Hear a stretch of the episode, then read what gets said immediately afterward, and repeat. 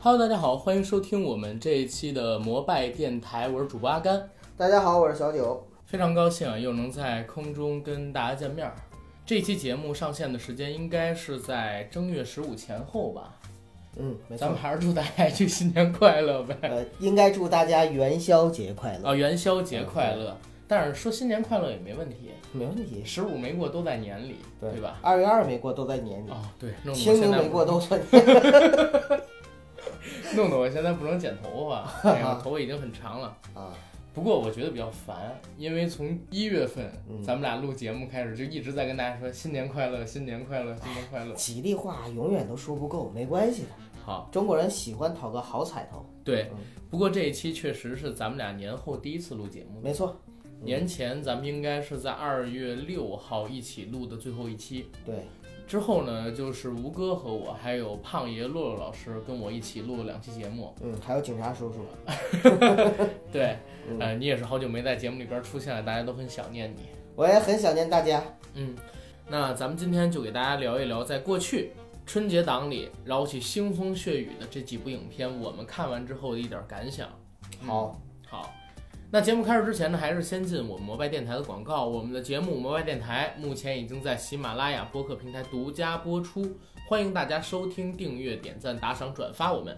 也欢迎在微信平台搜索 Jacky L Y G T。加我们微信群管理员儿的微信，让他拉你进群和我们聊天打屁。也欢迎到微博平台搜索“摩拜电台”官微关注我们。嗯，跟我们聊更多更多有意思的事儿。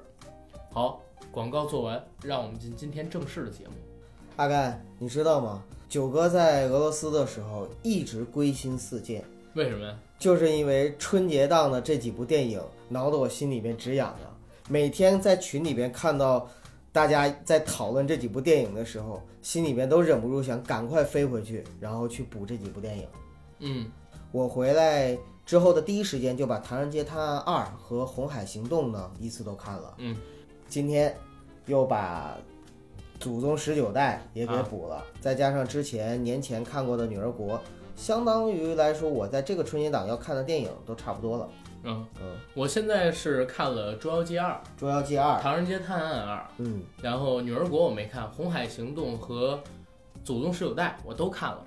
也就是说，其实除了《熊出没》以外，嗯好像我们两个哎人也没有可以没有覆盖掉的对，电也影。可以把这几部戏就相当于是看全了哈。对，啊那，我没看那就可全，以你也没看全，但咱俩咱合俩加在在一起就看全了。对，嗯，行，那正好也可以给大家来聊一聊。对不过在聊之前呢，我想先念一下他们俩的一个票房数据跟评分情况，你看可以吧？可以。今天是二月二十七日，对，嗯晚上六点五十五分，对，我看的是猫眼电影上面的一个票房排行数据。那目前呢，当天排名第一的是《红海行动》，一共累计有二十三点四二亿的票房。当天排名第二的是《唐人街探案二》，二十七点七七亿的票房。当天排名第三的呢是《捉妖记二》，它一共累计有二十点七四亿的票房。当天排名第四的呢是《熊出没变形记》，累计五点五二亿票房。再之后是《西游记》《女儿国》六点九三亿票房，还有《祖宗十九代》一点三八亿票房。这是截止到今天的一个票房排行。为什么我说要念今天而不是念整个春节档排名的顺序呢？一会儿我会告诉大家啊，嗯，是因为随着口碑的发酵，很多在春节档前期冲锋陷阵的猛将都已经票房回落到了一个非常低的水平。比如说《西游记》《女儿国》，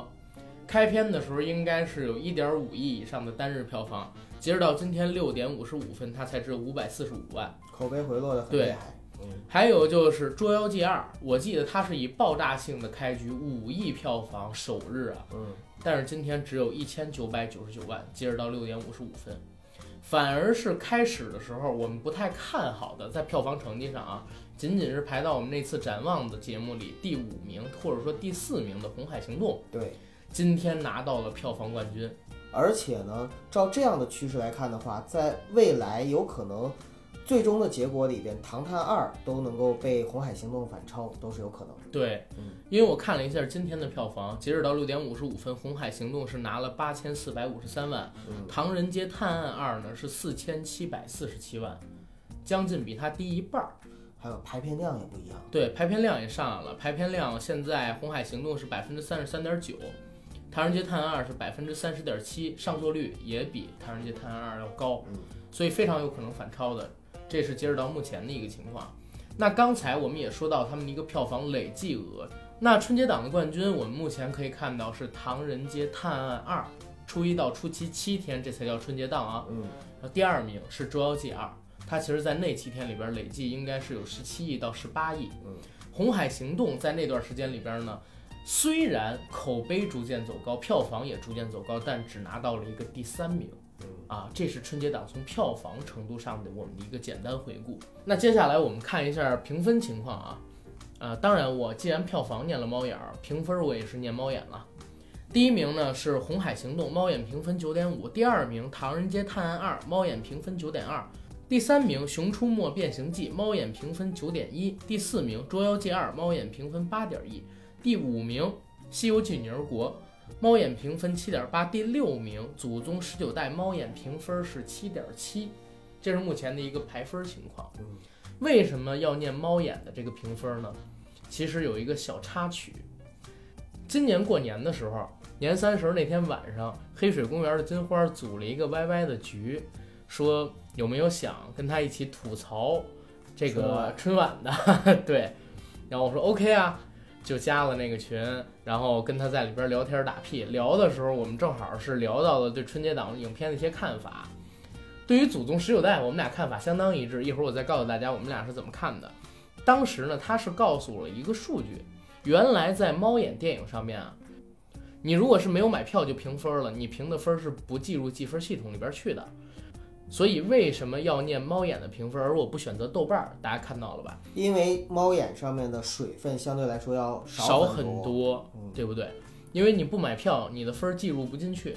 所以可以杜绝掉非常多的水军。因为豆瓣儿我们都知道，它是不需要买票就可以评分的，而且你看之前你就可以评分了，对呀上映之前就可以对评呀分了，而且你不用看，你也可以评分啊，对对对对对不对？比如说，咱说个不该说的那个《逐梦演艺圈》， 到现在为止，我相信全国看过的不足一万人，是对，但打分儿人已经好几万了，对不对？而且都是统一打的一星，这只是一个个例啊。但是大家其实可以看一下，豆瓣儿就是因为这一点儿我一直看不上。就是大家可以看到，其实这也是网络暴力的一种。嗯，对，嗯，其实我认为啊，这种方式对整个的演艺生态来说并不是很好的。对，其实 IMDB 它的打分就很科学。嗯，现在豆瓣的一个打分，我觉得是非常扯淡的。虽然呢，它在电影上映之前不给你公布评分，嗯，但是你依旧可以打分儿，对啊，打一星儿、打两星儿，这样我觉得是非常不负责任的。最起码你要等电影上映之后再开放你的打分儿，比如说你可以通过后台直接，这是很容易的。我相信从数据上走量也很容易。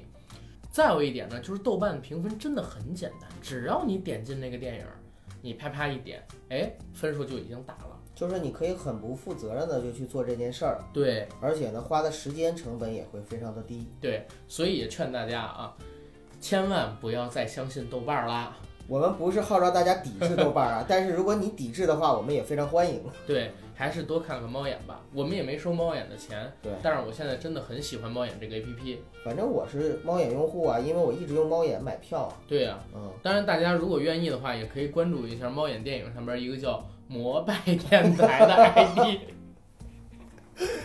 啊，对对对 还行，这个植入可以。对对对。哎，但是猫眼有关注这个选项吗？没有吧？哦，没有， 只有只有访客这一栏儿只能进入我的主页面儿看到我看过什么电影，但是没办法关注我。那算了，以后不推荐这平台了。好，回归正题，好吧，咱们还是先来聊电影。咱们先聊哪一部啊？我觉得咱们可以按照两种方式，一嗯种是票房，一种是口碑。你觉得想从哪个方面来聊？我觉得咱们都从票房跟口碑最烂的电影开始聊吧，倒着聊。倒着聊是吗？对，重头戏放最后。啊，对，那我们精彩在后面，大家呢不要走开。 先聊《熊出没》吧，因为这个这个嗯片子我们俩都没看过，哦简单对的对对聊一聊就带过了，好吗？行行行，先聊《熊出没》。《熊出没》这片子，我之前给过一个评价，我对说他每年都如期而至，嗯，赚一份自己该赚的钱，嗯然后就挥一挥衣袖，不带走一片云彩的走了。这种片子，说实话，它的定位就不是我们这样的观众。嗯而且这部片子呢，其实它是未来，我相信我们现在的这一代人，就是在看《熊出没》的这一代少年人，应该是一零后还是零零后？零零后啊，一零后吧。零零后也有，一零后也有你。看现在都是一八年了，但是我记得很多小孩儿啊，就是零零后的小孩儿，他们是看着《熊出没》的动画片儿，啊、长大有的情怀。而且《熊出没》这个电影，十三岁以下的孩子是主力人群嘛，也有部分零零后。也就是说，零零后和一零后的很多的孩子，他们的童年里边，未来必然会有一个《熊出没》作为他们的记忆符号，就对，像我们以前的葫芦娃、黑猫警长等等等等。所以呢，在这儿呢，我也不想过多的置评。很多我们的朋友也说过，说哎呀，现在孩子太可怜啊，那个没有我们以前那么好的动画片啊，等等等等。那其实也不是，对吧？对，因为任何一个时代都有它自己的特质。对，现在孩子多幸福啊！这个童年的话题我们就不展开聊，但是我就想说的是，《熊出没》这个电影在未来，不管它还能够出多久，嗯， 比如说以前是喜羊羊，后来是熊出没，对吧？有可能未来再出现一个另外的物种或动物代替熊熊，熊熊， 代替熊熊也是可能的。比如说给二零后啊、三零后的人看，对，但是不管怎么样，这个时代是需要这样的一个一个电影的细分市场，而且在整个的春节档的时候，能有这样的一个专门考虑到某一个年龄群体的这样的一个电影的话，对总比说大家只没无片儿可看，只能看这种血腥暴力的，像《红海行动》或者是那个《唐人街探案二》那种，可能会影响青少年心理的这样的要好。对，其实我这儿真的想说一句，我《唐人街探案二》看了两遍，因为陪我女朋友看嘛，嗯，啊、我自己看了一遍，又陪她看了一遍嗯。这片子我看两遍都有小孩儿去了，嗯，但是实际上来说，我觉得这片子如果说按照分级制啊，绝对最少一是定要分级 PG 的十三嗯对，啊，最少是 PG 十三。作为五六岁，真的坐我后边那个孩子五六岁，啪啪啪在敲桌子，那里边其实有很多，我不说血腥暴力，甚至有一些软色情的东西。但是这个东西，反正九哥有一个自己的见解，回头咱们聊这个电影的时候我再说。行，嗯然后《红海行动》就更厉害了。对， 《红海行动》我今儿去看的，我今儿上、啊我今儿中午的时候去看的。那还热乎呢，对，咱俩还看的一个影院，你知道吗？对啊 面。对， 也是有小孩儿。嗯，我说《红海行动》其实说实话真的很血腥，是它这种展现战争残酷的电影，如果让小孩儿去看，如果一个弄不好，就有可能给小孩儿留下一个心理阴影，或者说在他成长路线上点错技能树。我觉得中国的分级制啊，嗯哪怕官方不做，咱们作为家长或者说作为长辈的，就自我分级。对，嗯别说为了图便宜，或者说图一家子哎能在一块儿，就把小孩儿带过去看一些血腥暴力的电影，这不好。你要是真的真的想给孩子好，哪怕你多花几十块钱，看完这场之后陪孩子单买两张电影票去看看别的电影也是合适的，嗯，对吧？嗯行，那咱们再聊回来《熊出没》。嗯《熊出没》的话呢，其实我觉得换个角度讲，它其实也是一个应该分级的电影。嗯，为什么呢？因为在孩子们看的时候，其实我认为啊，将来我有孩子了，嗯，我要带我的孩子去看《熊出没》的时候，可能对我这种成年人来说，也是一种身心灵的伤害。哦，就是你你在那儿熬一个半小时，然后就就在那儿看着这种这种低龄的动画的时候，其实也是一件很痛苦的事情。我想，所以我就在想有没有那种可能，未来呢，就是有一种分级制，是可以让所有的孩子去电影院里面看，然后家长可以在外边，比如说像老婆逛商场，男男士在抽烟一样，就是也可以有一个家长的一个等待区。 那不行不行，还我是觉得我觉得会更好一些。孩子如果没人管，嗯，在电影院里更闹腾，万一引起什么火灾啊呀、不是没人管，对，不是没人管。嗯。是有专门的人管，啊，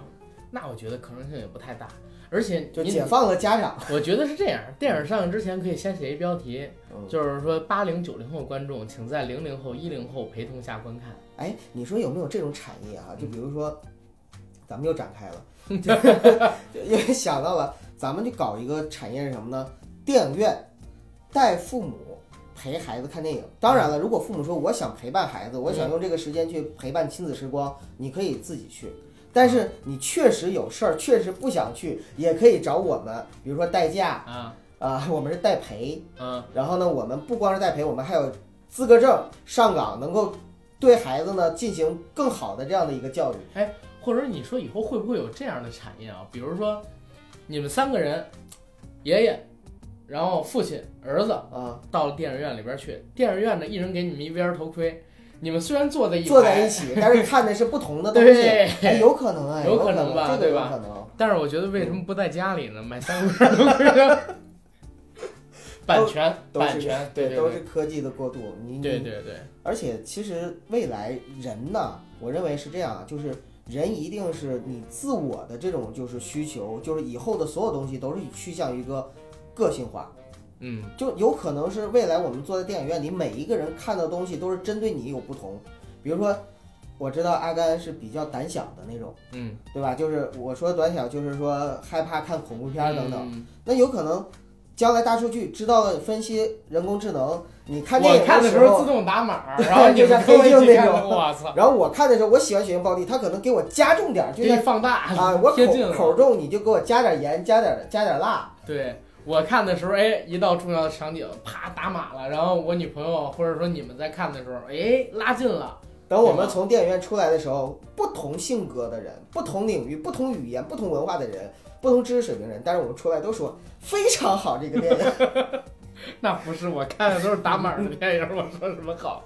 那也是符合你心理预期的。对，但咱俩嗯不要再展开了，收回来好吗？ 行，好了，《熊出没》就贡献到这儿了啊，嗯，来说这个祖宗十九代吧， 《祖宗十九代》啊，啊嗯《祖宗你十九代》我是刚看完，所以就比较热乎。你觉得怎么样？什么破鸡巴玩意儿？不是，你得看跟什么比，跟三笑才子佳人比，跟那个相声大电影之我要幸福比，跟欢乐喜剧人比，其实要好很多。我忘了在哪个电影里看过一个金句，嗯，说你不要跟任何人比，你只需要比自己好。你这句话跟老郭说真合适，但是也有一句话我不知道你有没有听过，嗯就是说，如果你前三天拉的屎都特别臭，第四天拉的屎特别香，它就不是屎了吗？ 你知道吗？ 听过这句话吗？听过听过，啊，但是说实话啊，嗯这这个片子真的有点超出我的意外，呃，是这样的，阿甘，肯定是你的心理预期相对来说嗯太很低了。对，嗯，你是结合老郭以前的所有的片子的经验，对然后你就认为他这部片子也不会有什么太多让你对，呃意想不到的地方，嗯，但是结果你看完了之后出乎意料。还是出乎意料。对那你能给他打一个多少分儿？我打的话我能们打不看一，猫眼儿呃，了，我不看，我能打一五点五分儿，嗯因为我的一个观影感受还挺好。你知道为啥吗？嗯， 《祖宗十九代》是这几部电影里边儿我第一部看的，我啊陪我妈去看的。没比较呢，对我妈看的特别开心，那就是尤其到最后结尾，这儿也算是剧透啊。嗯郭德纲掀开那个范冰冰 的头帘儿，哎，啊两两个个人人坐在婚我床还上以的为时他候，俩真能亲上呢。那不是，李晨肯定是不干的，对对不对？而且人人范冰冰就客串一下，至于人这么范大冰牺冰也牲不吗？干呢。对啊，就这么大牺牲，你要给个片酬可能还可以，嗯对吧？因为我是陪我妈去看，我妈整体的这个观影效果太好了，你知道嗯吗？笑得合不拢嘴。啊，干，那我觉得你不不应该只打五点五，你都嗯应该打到八点五，为什么？因为妈妈效益喜是吧欢呢，啊对呀、对呀妈妈喜欢这片子就是儿子天下不最喜好欢的最 好的片子。没事，下次我陪那个我我也代陪，我代陪阿姨去看，然后你就给我点钱就 行。但是那片子吧，嗯，你知道上映之前咱们做节目的时候，我说了两个可能性，对，一个可能性是，第一，这片拍的特别烂，嗯而且这片儿大家可以看啊，开始不是德云社影业嘛，对吧？德云社自己投钱拍的，老郭怕赔钱，所以之前说了，哎，买这电影票的可以拿相声票去换。但是呢，还有一种说法，也是我当时提到的，就是这片子老郭都没想到它的质量能拍成这样，嗯所以呢，就开始不加余力的大肆宣传。嗯到目前来看，应该是偏向于后者，我觉得应该是没错的。嗯，我觉得应该是老郭本人对这个电影还是相对满意的。其实我告诉你啊，因为今年的春节档整体片子的质量比前几年真要高不少嗯。这片子要在前几，比如说《澳门风云二》《澳门风云三》嗯，拿这个春节档票房十亿的时候，这片子排到那儿去，口碑算杠杠地，你知道是吗？，我觉得他，我在心里其实把他是比煎饼侠要稍微好一点， 煎饼侠，煎饼侠，我觉得好歹讲了一完整的故事。哎，但是这他俩其实是也讲做了一个故事同类的对比，你知道吗？就是他俩都是属于那种就是。我找娱乐圈的一帮明星来看我有多少朋友，嗯对，哦然后各种露点，各种客串。老郭聪明在哪儿，你知道吧？那天我跟金花聊，为什么我说我跟他的这个看法很一致，就是我们俩一致认为老郭是一特鸡贼的人，因为你要是几个人物写一个完整的故事，太难了。老郭又没当过导演，他的一个哎也不是，老郭导过《才子佳人》，也导过相声大电影之《我要幸福》，就当他没倒过， 他自己反正也不承认是吧？现在，但是他能力确实不足，做一个完整的故事是不行的。但是他取巧是取在什么方面呢？他找了几十个明星，让这些明星来客串，不断给你彩蛋，用小惊喜去刺激你，这是第一点。第二一点，他只有一个大的框架，框架里边是随意插小的跟小品一样的段子。对，这种的话就有点像他自己做的相声一样，就容易进容易出，人物是不断进入跟抽离的，对吧？这样的形式其实做电影就容易很多，拼接嘛，像拼盘儿一样，又有这么多明星的客串，所以整体的质量跟口碑相比于他之前的作品，确实是要高很多。我想说几点。第一个是《祖宗十九代》这个电影呢，我是在下午的时候嗯看的。嗯，那我看了一下场次，也没有像大家说的那样，就是只有那种你买不到场次的场次。嗯，但是呢，也确实排片量非常的少，每一个嗯电影院基本上每天也就是有一两场的样子，或者两三场。对，呃，这个排片确实是非常的少。呃，第二点呢是整个的这个戏呢，我看完了之后啊，就是给我的感觉，它就是一个刷脸式的这样的一个，呃，各种梗的集合嘛。嗯然后呢，中间呢套着一个情怀。但是我之所以说开头的那个评语就什么鸡巴玩意儿， 是因为什么呢？是因为我不喜欢老郭这个电影里边输出的一个价值观。嗯，漂亮很重要。对，漂亮很重要，然后不漂亮就怎么样，丑八怪又什么的。当然了，老郭自己也说，就是我们相声不是教育人的，你只要乐了就行。可是对关键是我从头看这个电影是从头尬到尾，我没笑，你真没笑啊，我真没笑，可我能还是笑了一可能下是。我笑点真的是就是没没他没打动我，你知道我哪儿笑了哪吗儿？笑了？谦儿哥出来的时候我笑了，我一看于谦儿我就想笑，我也不知道为什么，就是可能对他印象太好了。对。我对我对小岳岳其实和谦儿哥都是特别感冒的那种人，就是就特别喜欢那种。对，最令我作呕的时候，也就是让我最尬的时候，嗯就是所谓的那个德云四少还是什么啊出来的时候哎啊，不是，啊也不是德云四少那个四大名捕啊，对，萨明补啊那个太傻逼了，哎你知道吗？有我仿佛啊，我仿佛又看到了霍金演电影的感 觉，你知就像道阿吗甘，你一开始的时候说，就是咱们私聊的时候你说的，就是这个戏如果你放在八十年代可能是个好片子，对，很符合八十年代的制作规 律。但是都过了四十年了，快，三啊，对对对， 三就十来是年已，经过了几个时代，现在是二十年代，嗯，二十一世纪的二十年代了。就是你还用那样的一个老的套路、老梗、老的方式去制造笑点，对你不觉得说这不是传统艺术？对，所以，呃，而且啊，我再说回三观啊，就是它整个电影，虽然说最后字幕打出来说过程才是最重要的，等等等等啊，但并不是其实它整个电影里边给你输出的观点就是你一定要漂亮，你不漂亮，你不好看，你就要这个世界就会多为难你，对真的是这样吗？郭德纲就不是。岳云鹏就不是，或者说他们两个人就不是因为脸漂亮，他们俩正好是因为不漂亮才出的名儿。对，有可能老郭也会说说，那我就是因为我自己长了这张 脸，你所以信不我信知道我遭遇了多少坎坷。你听我说，你要觉得郭德纲长得跟吴彦祖一样，他说相声谁信啊？别说吴彦祖了，就说郭麒麟吧， 对，其实你说他现在也有可能是因为就是要走偶像派，所以我们很多人都认为他相声说的不好。对，嗯因为说实话，相声这个东西啊，你要长得巨帅， 你还真是说不好，你就得怪， 对帅卖怪坏。所谓的帅，你像侯宝林老师，他其哎实是一种不是，他其实是一种舞台风格的帅，对，也不他是长人得不帅，帅，对吧？嗯你看那个谢天儿，你们就 你们知道长啥样了吗？嗯对吧？不过侯侯侯家人一直身体都很好，那个 侯二最近闹出点事儿。好，这这这个不说，就是如果让我去排整个在春节档上映的这些电影里边，哪一部最不适合带孩子去看，我会把《祖宗十九代》放在第一位，嗯，而不会把《唐探》啊、《红海啊》这些放在那个首选。明白。嗯，好，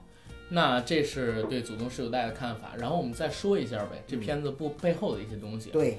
这片子呢，你觉得是赚是赔？现在赚呢绝对赚，啊，对吧？这片子我了解到，反正成本才三千万，嗯算宣发，因为请那些明星大腕儿都是客串，，卖老郭一个面子。对，刷脸嘛，而且就这么点戏份，一天就拍完了，对，对吧？再后来什么其他的德云社的人，你们又不是不知道当年的八月风波，对不对？你你们又不是不知道老郭都是怎么样鸡贼的。不赚钱就不发工资， 对不对？这这东西也是没花钱的，演员片酬非常低阿。甘，你要不要预测一下，就是二零一八年德云社能出走几位？应该不太会有了吧？德云社现在已经固若金汤了，因为自从曹云金他们走了以后，我了解到的情况，德云社就变合同制了。其实也有一个老郭的反思和经验教训在里边。对，所以改成合同制了嘛，可能还是一样苛刻的待遇，但是你要出走的成本现在就变高了。嗯而且呢，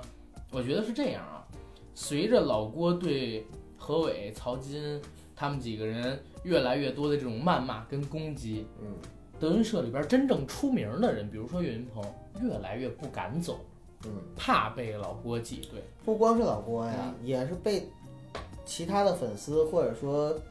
网友去挤兑啊。对，嗯，其他的小腕儿走，其实走不走也没人在意，是，对不对？你就比如说，我现在说一人肖字辈儿的，嗯，你都不知道他是谁，德云社后台四百多演员，你能认出名儿的可能二十位。就打反圈而是你要是走了，老郭骂你了，你才能红。对，嗯，这种情况可能有，但是大腕儿走我觉得不会，是，对吧？然后这片子现在最起码我觉得血赚，而且按照现在的票房走势，拿个一点五亿的票房应该没啥问题。而且老博还能赚回一波口碑了，因为说实话，很多相声的听众觉得这片儿特好， 我也不知道是为啥。老博自己还天天在这个是朋友圈里晒，很我久操！嗯没听老郭相声了吗？老郭相声说实话比这可乐，我跟你这么说，郭德纲如果拍纪录片儿，嗯他演几个新段子嗯，到台上去说，然后拍成电影放上去，我我觉得走进电影院去我看，我觉得也是，我是出来就他打那八个分儿。票房会更高，反而。对，哎，不知道该怎么说。哎，我再多插一句啊，嗯我想到的，其实还真是，因为你看啊，你看电影二刷三刷的不多，嗯但是你听相声，你比如我可以一遍一遍反复听，嗯，所以你要是真的拍了一个这样的电影，就是在电影院放的相声的话，有可能会有人一遍一遍去听，啊而且在去看电影院跟小剧场，我觉得很像啊，嗯周围的观众一笑会带动你。对嗯啊，气氛有了。对，然后回到这个好好好，下一步啊《西游记女儿国》，好吧啊？嗯，这片子我没看啊， 啊，但是我得打打九哥你的脸了。来吧，咱们这儿有非常多的听众，号称是听了九哥你的推荐去电影院看了这片子，然后后悔了。啊，你怎么跟大家解释这个问题第一，绝不退票， 啊，也不会报销。啊？ 第二，我们没收钱。对，啊，第三，《女儿国》这个片子，九哥就是很喜欢，就是说在整个的春节档所有的这些电影里边，我认为视觉效果最好的就是《女儿国》，而且你要说笑的话，《女儿国》一开始前半场我一直在笑啊，到了后半场的时候就不笑了，因为后半场的话就搞一些别的东西了。嗯，呃，所以可能是审美的原因啊。如果你的审美跟我不一样，比我高的话，可能对这个戏呢不是特别看好。如果 你这话说的我如果你你的你的就比如说对音乐、对场景、对美美术这嗯方面的审美跟我不是同一类的人，可能你真的不喜欢，或者说你更偏重于剧情。但对我来说的话呢，我是很喜欢它的整个的这个舞台布景、场景，还有对哦 3D 的效果的展现等等等等。对嗯视效其实你打了八分儿，但是故事什么的你不是没打多高对，分，六故点事八我分本儿，身也没打太高分。一共打六点八分儿，其实也没有像咱们听友说的那么夸张。但是我是为什么没去看《女儿国》嗯第一点啊，我不想自己太精分，嗯，明白吗？明白。因为你开始跟我说的这片子还行，但是又有很多听友跟我说不行，我就怕自己是带着两种主观色彩去看这个电影，到时候我就整个人精分掉那了。么问题来了，在嗯情与法面前，阿甘将会如何抉择？我选钱，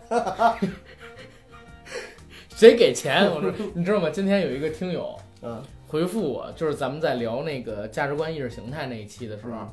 说阿甘，你之前不是说生活不只有眼前的苟且，还有诗和远方的田野吗？我们每个人的生活如……我说，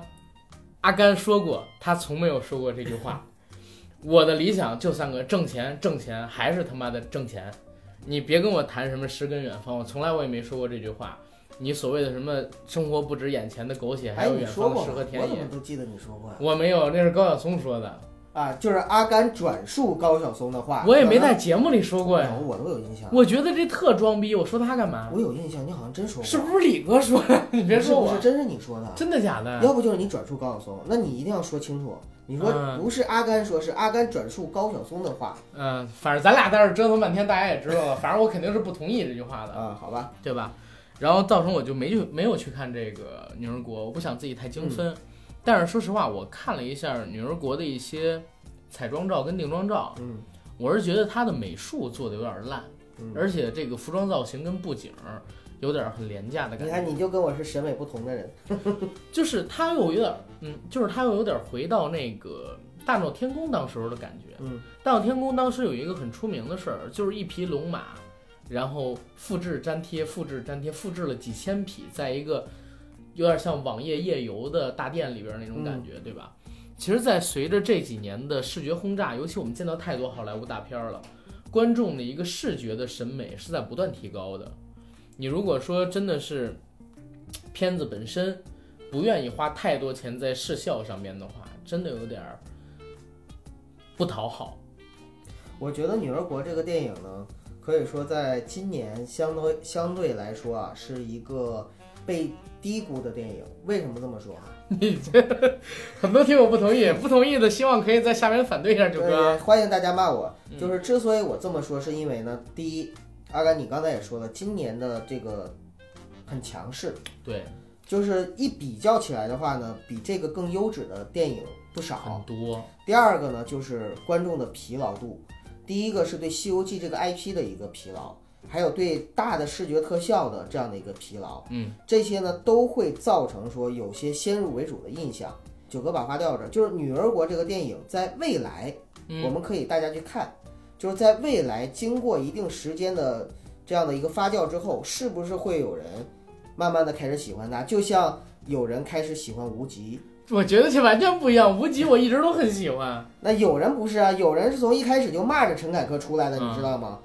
而且你要知道，无论是张艺谋的《英雄》也好，呃，陈凯歌的《无极》也好，在当时出来的时候是被很多人骂，而很多人是根本没看这片子就跟着骂的，对。对不对？现在英雄反而是彻底给返回了，对啊，然后无极的话是，呃，我还当是有然很多人我当然没看不是说女儿国能够达到像 英雄那种高度啊，我就是说啊，这个片子至少在我的心里，在今6.8年的今年的这个档，对，因为猫眼儿打得很低，对，就是它还是有一个有一个就是说被压低的这样的一个过程，这也没对办法，对，嗯，因为我其实有点同意你的一个观点是什么？大家对西游说实话太太，哎，有点审美疲劳了，嗯，从一零年开始吧，每年都会有西游的电影上映。哎，你对漫威有没有审美疲劳？我有点审美疲劳，我都有点儿了，我真的有点像扯裆布，你知道 吗？又臭又长啊，不裹脚布，啊，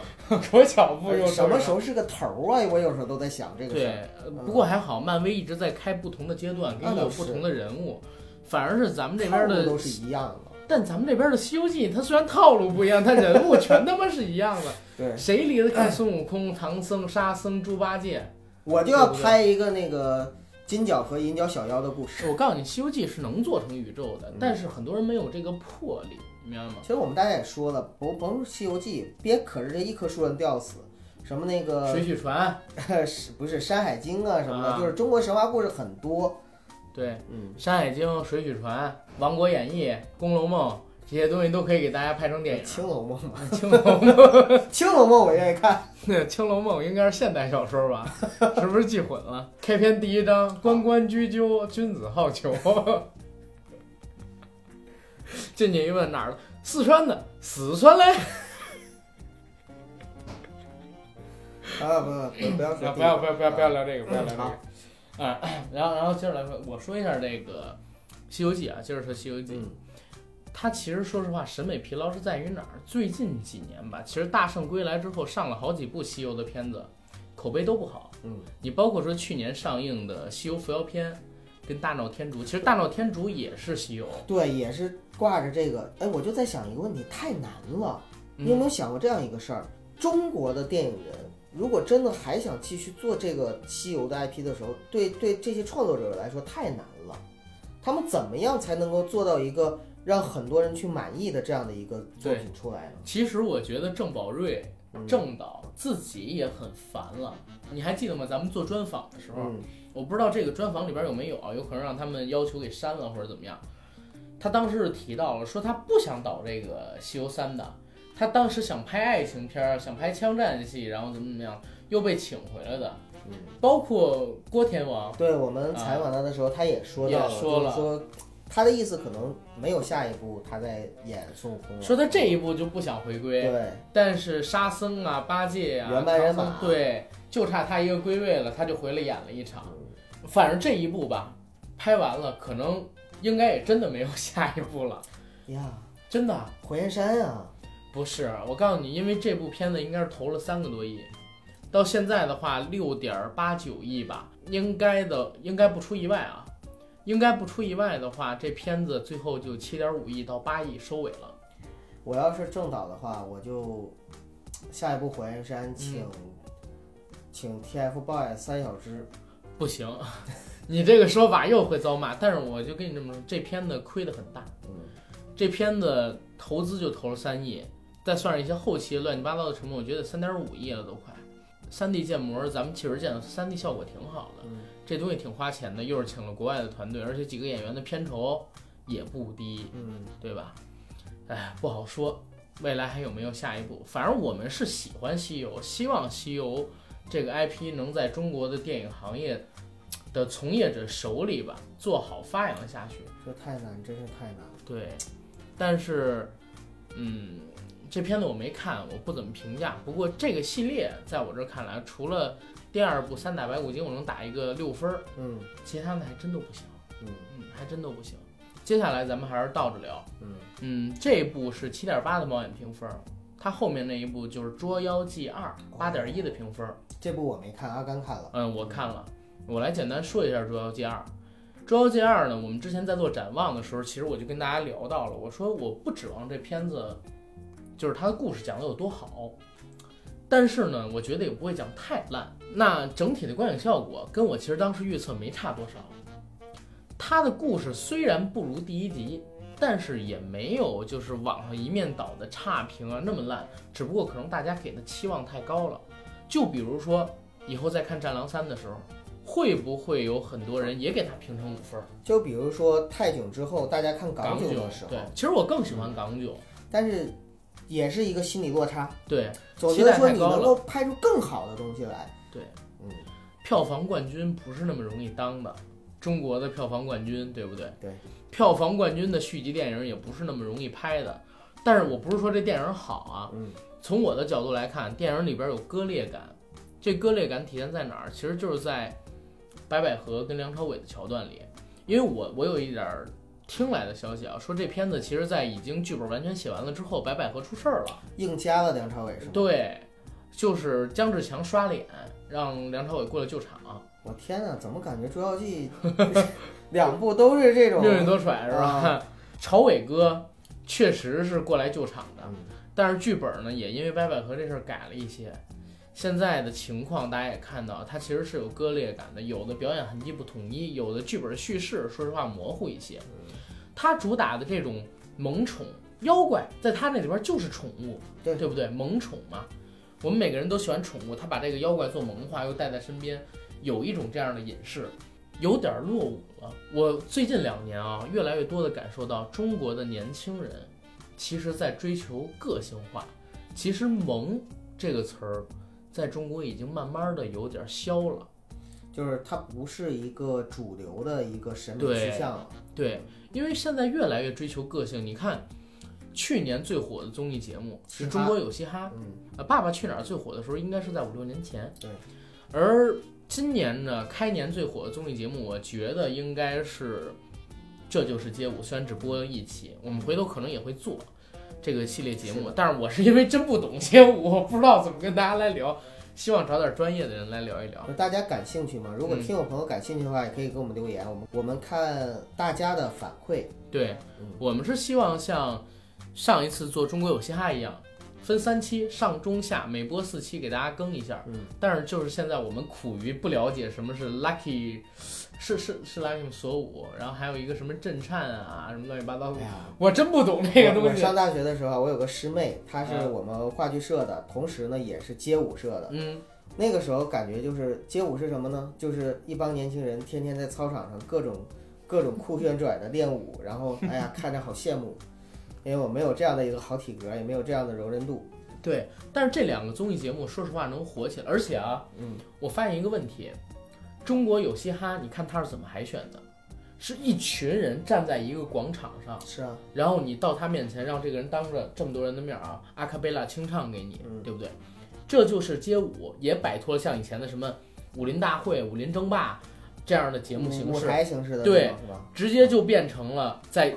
一个很类似街头的对，我场觉合得里。街舞嘛，它嗯就是要有街头感。对呀、啊，街头感，而且是所有的其他选手都坐在下面而且看着你。而且如果是用某人的话说，这个街舞文化其实也来源于黑人文化文化啊。行啦，别这么说啊。但但是我就想说一点是什么？你有没有发现节目形式的变更跟节目类型的火爆，其实是代表了中国年轻人越来越追求个性 化。啊对，其实中国的综艺节目，它嗯的嗅觉还是最灵敏。对，那回到这个电影上，刚才我们说“萌对”，这个词儿在中国有点吃不开了，也确实是吧。白百合分流了一部分观众的影响力，有人在因为这部电影她的出现给刷差评，嗯，而且本身这个电影，在我看来，第二集因为它叙述的野心更大，它想引出很多的故事，甚至说啊，《捉妖记》其实想引自己的宇宙的。都有这么大的野心。老郭还想得引引个德云宇宙，你得这么看，《捉妖记》哪怕现在第二部票房，嗯，可能没有第一部高啊，但是呢，还是一个巨头。啊，对，赚钱是肯定赚钱，但是呢，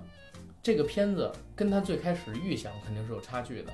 如果我没有想错的话啊，像梁朝伟这个角色，他可以引申出一个故事。你包括说胡巴嗯，这样的角色，他本身的妖族也可以独立发展出一个没有人类角色的故事的，嗯，对不对？这样的话，其实你的成本更低，因为现在井柏然签了三部，白百合签了三部，它的整体成本太高了。这戏我了解到，第一部其实才花了一亿多，之所以花了将近三亿，是因为柯震东已经拍完了，井柏然临时来救场，临时加钱。啊对嗯对，啊然后又多花了一个多亿的成本。就是好像是《捉妖记》这个电影非常的大保健，就是每次都要加钟。对，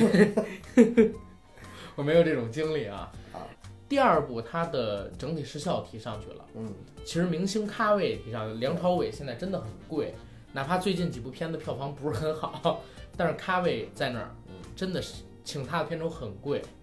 那再有《捉妖记二》的宣传吧，也做得很大，这个前期的成本花的不少，整体片子花了小四亿。虽然还是赚钱，但是跟他开始的预期啊是有差距的，所以到《捉妖记三》的时候，肯定还会有下一步嘛。嗯，我们看他们会以一个什么样的形式来圆现在故事的这个谎。总之就是《捉妖记二》想要成为新的票房冠军，这是不可能的。没戏了。我觉得今年的春节档其实有一个特别突出的表现，你知道是什么吗？就是观众审美口味的一个变迁。呃，我我我想说的是什么呢？就是口碑对票房的影响越来越明显。嗯，这个有，但是我觉得从电影层面上来讲，就是观众啊，像我刚才说的萌吃不开了，《嗯，西游记》也已经有点吃不开了。嗯看我们这次票房成绩最好的两部电影啊，现在看啊，一部呢是《红海行动》，对一部是《唐人街探案二》，对，这两部一部是走个性化的。嗯，再有一个呢，就是主旋律激昂，同时呢对，电影质量是真的挺好的。因为现在中国啊，跟过去还不一样。过去呢，嗯，我们都是看美国的英雄主义，看他们输出文化给到我们，对吧？他们是文化输出者，我们是接受者。近几年，随着经济实力的增强、军事实力的增强，中国在国际地位上、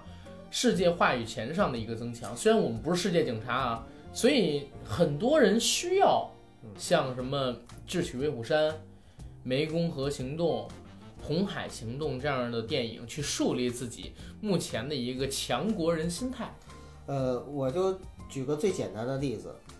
很多人在外面打工，然后买了车之后呢，嗯过年的时候不远万里也要开着车回家，为什么？嗯，就是因为回到村里，人家一看，哎，孩子是开着车回来的，在外面出去了，对吗？ 对有可能你真的又折腾又花的钱，还不如说坐个飞机、坐个火车呢。对为什么？就是因为有一种想要炫耀的感觉，对，没有人愿意锦衣夜行。同样的道理，中国老百姓为什么现在主旋律电影会受到更多的追捧，就是因为又重新火起来。对，就是因为我们有这样的一种心理需要，给我们带来这种心理满足。对，所以说你看嘛，现在市场变了，嗯像《捉妖记》这样的片子，它可能就吃不开了，对对吧？现在变化太快了，对真是这样。嗯，变化怎么快，咱们就到后边儿《红海行动》跟《唐人街探案》来聊，好吧？对，啊，先来聊《唐人街探案二》，好吧？好， 《唐人街探案二》你是啥时候看的？ 《唐人街探案二》是我回国之后看的第一部电影。嗯当时我在纠结，在《红海》和《唐探二》里边，我先选择哪一个？嗯，最后呢，我决定选择《唐探二》，因为两个时间都都合适。对，我之所以选择《唐探二》，是因为我还是会更愿意把自己，因为我知道我要看《红海》一定是比较紧张的那种，嗯看《唐探二》是一个欢比较乐的欢乐的那种。嗯其实也符合我的预期，就是我刚才说了，祖宗十九代是从头尬到尾，看《唐人街探案二》就是从头笑到尾，嗯，就是他的点就非常的，我就非常能 get 到他的点。对，呃，而且《唐人街探案二》我看了之后，我的结论是它比第一部嗯，是有一个进步的。这个我一会儿来跟你聊，啊我有的同意，有的不同意我明啊。白，啊那《红海行动》你是什么时候看的呢？ 《红海行动》是第二天，就是看完《唐人街探案二》的回国第二天看。嗯，OK，然后我也是先看的《唐人街探案二》。嗯首先，我是很喜欢《唐人街探案一》，嗯，对吧？之前我跟你说过，最期待的片子就是这一部。再有一点呢，就是我也是想欢乐一把。我去大过看的时年的候，嘛，对吧？因为我初一啊，很忙，初一得拜年，嗯，我是初二的时候去看的，当时口碑就已经出来了。已经很炸了。对是吧，主要是捉戏，我也不陪我女朋友看，她本身分儿就这么烂。 嗯，女儿国我一看比她还烂，我妈还拽着我看了一个更烂的那个《你祖宗急十六需代》。急需心理疗伤，对我急需真看一个好好看的喜剧，把自己回复一下。明白？所以看了一个《唐人街探案二》，嗯，而且我是看了两遍，对，你还二刷了，对我还啊陪我女朋友看了一遍，也是在前两天哎。你嗯陪你女朋友是你主动拉着她去看，还是她让你？我主动拉着你看跟我一样，她啊，我去年看《情圣》的时候，嗯也是就是我看完了之后，我自己看完之后我觉得好，嗯，。我又拉着我媳妇儿又去看了一遍你你不战狼怕你二媳妇儿看《一个战狼二》也是看完之后，嗯我又拉着我媳妇儿看了一遍。不是你这个，你带你媳妇儿去看《情圣》，不怕你媳妇儿以后怀疑你看的时候不觉得怎么样，但看完了之后一身冷汗。是吗嗯？OK，我看《唐人街探案》为什么要陪我女朋友再看一遍嗯？是因为她本来想看《捉妖记二》， 但是因为那我们俩从上海回，在上海没时间看电影嘛，嗯，等从上海回来以后，发现没有排片儿了。捉捉妖妖二捉妖二真没排片儿了，哦，啊，就我们俩什么时候看的那个《唐人街探案二》，你知道吗？嗯，就是在咱们那天陪孔老师咱们北京聚会吃饭前的两个小时，我俩看的哦《捉妖记二》那场没有排片儿，然后《唐人街探案二》，哎，这个时候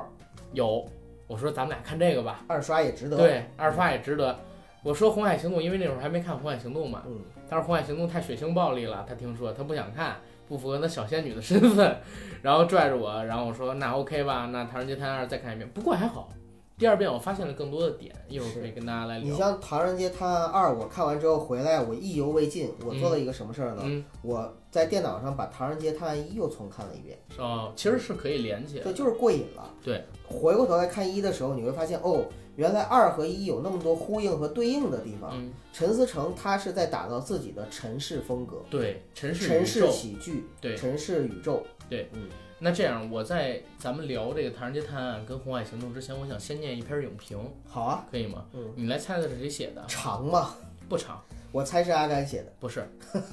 这篇影评写了，看了《唐人街探案二》和《红海行动》，我很震动。《唐探二》在这么短的拍摄后置时间里能达到这么高的质量，我很诧异。按道理我是不喜欢略夸张的表演风格的，但王宝强和刘昊然的混搭确实很搭，招人喜欢。片子几乎照顾了每个群体，深浅兼顾，节奏舒服，运镜畅快，当真厉害。新生代演员中，刘昊然很强，陈思诚导演驾驭这个类型已经非常自如，让人佩服。这是国产电影中第一个真正意义上可以构成宇宙的电影，其他说某某宇宙的全是在融资计划书里吹水学漫威。但《唐探》系列真的有这个潜质，这就是每个人可以各取所需的好电影。期待《唐探三东京篇》先种草，《红海行动》就是震撼，因为是博纳出品，整个过程我略知一二。对于林超贤导演和他的团队，只能说敬佩。《红海行动》直接将中国电影制作水准带上一个台阶儿，在战争动作类型上，这部片子完全是世界最一线标准，甚至不输《黑鹰坠落》。别人的电影无尿点，这部电影连气都差点没了。紧张部分你都不知道从哪里呼吸，全程高能。我平时很喜欢看军事题材，也喜欢玩射击游戏，算是半个枪械武器迷。在我眼里，《红海行动》的专业程度和战斗场面几乎无可挑剔，它就像那枚毒刺导弹，无论你如何躲避，它总会击中你的。我认为它是中国电影的一个里程碑。在这个里程碑里，居然是我一部平时不怎么感兴趣的主旋律电影，我自己也很意外。二零一八年什么电影都可以错过，但《红海行动》你绝不能错过。《红海行动》和《唐人街探案》是两部互相交汇、相互交映的电影，不必做选择题，建议都看。看完电影，走在一月的寒风里，就已经感叹他人已经进化到这样的强度，以后的中国电影的一大类档期就将是硬货的天下。偷偷摸摸进村放枪不行了，浑水摸鱼心存侥幸也不行了，甚至强者王者发挥烧时长都不行了。电影无所谓档期定制了，以前所谓情人节看爱情，清明节看鬼片儿，春节必须合家欢，都是伪命题。好电影就是硬通货，观众只喜欢带感的好电影，老百姓的口味永远比大家想象的要重。感谢这些好电影陪我们度过美好的时光，让我们出电影院带着感叹和微笑，也让我这个职业运动员燃起熊熊斗志。我也会带着远比之前更硬的货回来。感谢优秀的同行们。阿甘，你在侮辱我，你知道我为什么这么念吗？因为长啊，不是，我是想告诉我们听众，如果照稿念，谁都能这 么念，对就吧？是哈语速哈，让我想起了某太啊，明白了 对吧？啊，因为因为我知道有人是这么念的，啊很多人以为是就是临场发挥，对啊不对剪？辑人剪辑师好，然后再来啊，这篇我刚才念的影评，你猜是谁写的？就我就说了，阿甘你在侮辱我，嗯，就是我男神的影评，你说我能没看过吗？韩寒，对对吧？因为你像作为一个我认为合格的一个导演，嗯，然后优秀的国内最顶尖的赛车运动员，一个业余界非常大牛的摄影师和台球高手，并且是一个天才的作家， 嗯，这样的一个人写的影评，你觉得我能没看过吗？你真是粉丝，当然真正的了粉丝真正的粉丝啊，对，我嗯但是我觉得韩寒里边有一句话说得特别的有道理，就是说以后啊，真的档期什么会越来越淡化。对好的电影就是硬通货，哪怕它就在一个没有任何，又不是暑期档、什么圣诞档、什么档期都不是，但是就是好，它出来了之后，对只要口碑一发酵，中国的口口相传就能够让它在后面持续的票房走高。对，而且通过这个，就是这次的春节档，我看出来什么呢？电影院也不傻，对，就院线在排排片片的会时候，调它整会非常及时的去调整，通过这个观众的口碑，及时的去调整你这个排片量，然后对保证就是说好电影有更好的机会和更多的资源，让它跟大能家够见面，对能够更多人看到，而那种说我我硬压着几乎没有了，市场 经济，市场经济，对，嗯，所以小钢炮骂万达其实也是不对 的，对吧？那老郭骂就更不对了呗，对，老郭骂就更真啊不对，真没人因为看。你谁你给他百分之三十几排哎片，你谁看啊？你真要是有有钱挣的话，谁不愿意挣呢？对不对呀，对，还是片子本身不行。对，给还是回头自找找自己原因吧。对嗯，回到这个电影上面来啊，呃我我念这个东西没有任何的那个， 我刚才这样的念法啊，嗯，没有任何的这个歧义，反正你是懂的，我懂。对吧？嗯咱不是说年后搞一个影评人联盟，然后起名儿做一个那个什么什么电台嘛， 嗯，对吧？专门评论那个影评节目的电台，对对对，然后九儿老师做这个节目的发起人，我不操是，，我们还要做一个影评人工会，嗯然后对对九华对老对师对做这个工会的会长会长。会长，啊然后然后接着来说嗯，回到这个电影啊，《唐人街探案二》，我是很喜欢的。嗯，为什么说我很喜欢？我觉得陈思诚真的很聪明，他这种聪明不是老郭那种小机灵，明白吗？他是真正把聪明点用在了这部电影上。嗯《唐探二》跟《唐探一》相比，其实格局更大，嗯视野更广阔，投资也 更大，野心也更大。对，野心也更大。但是呢，它的风格是一以贯之的。你看《唐人街探案一》开头是一句话，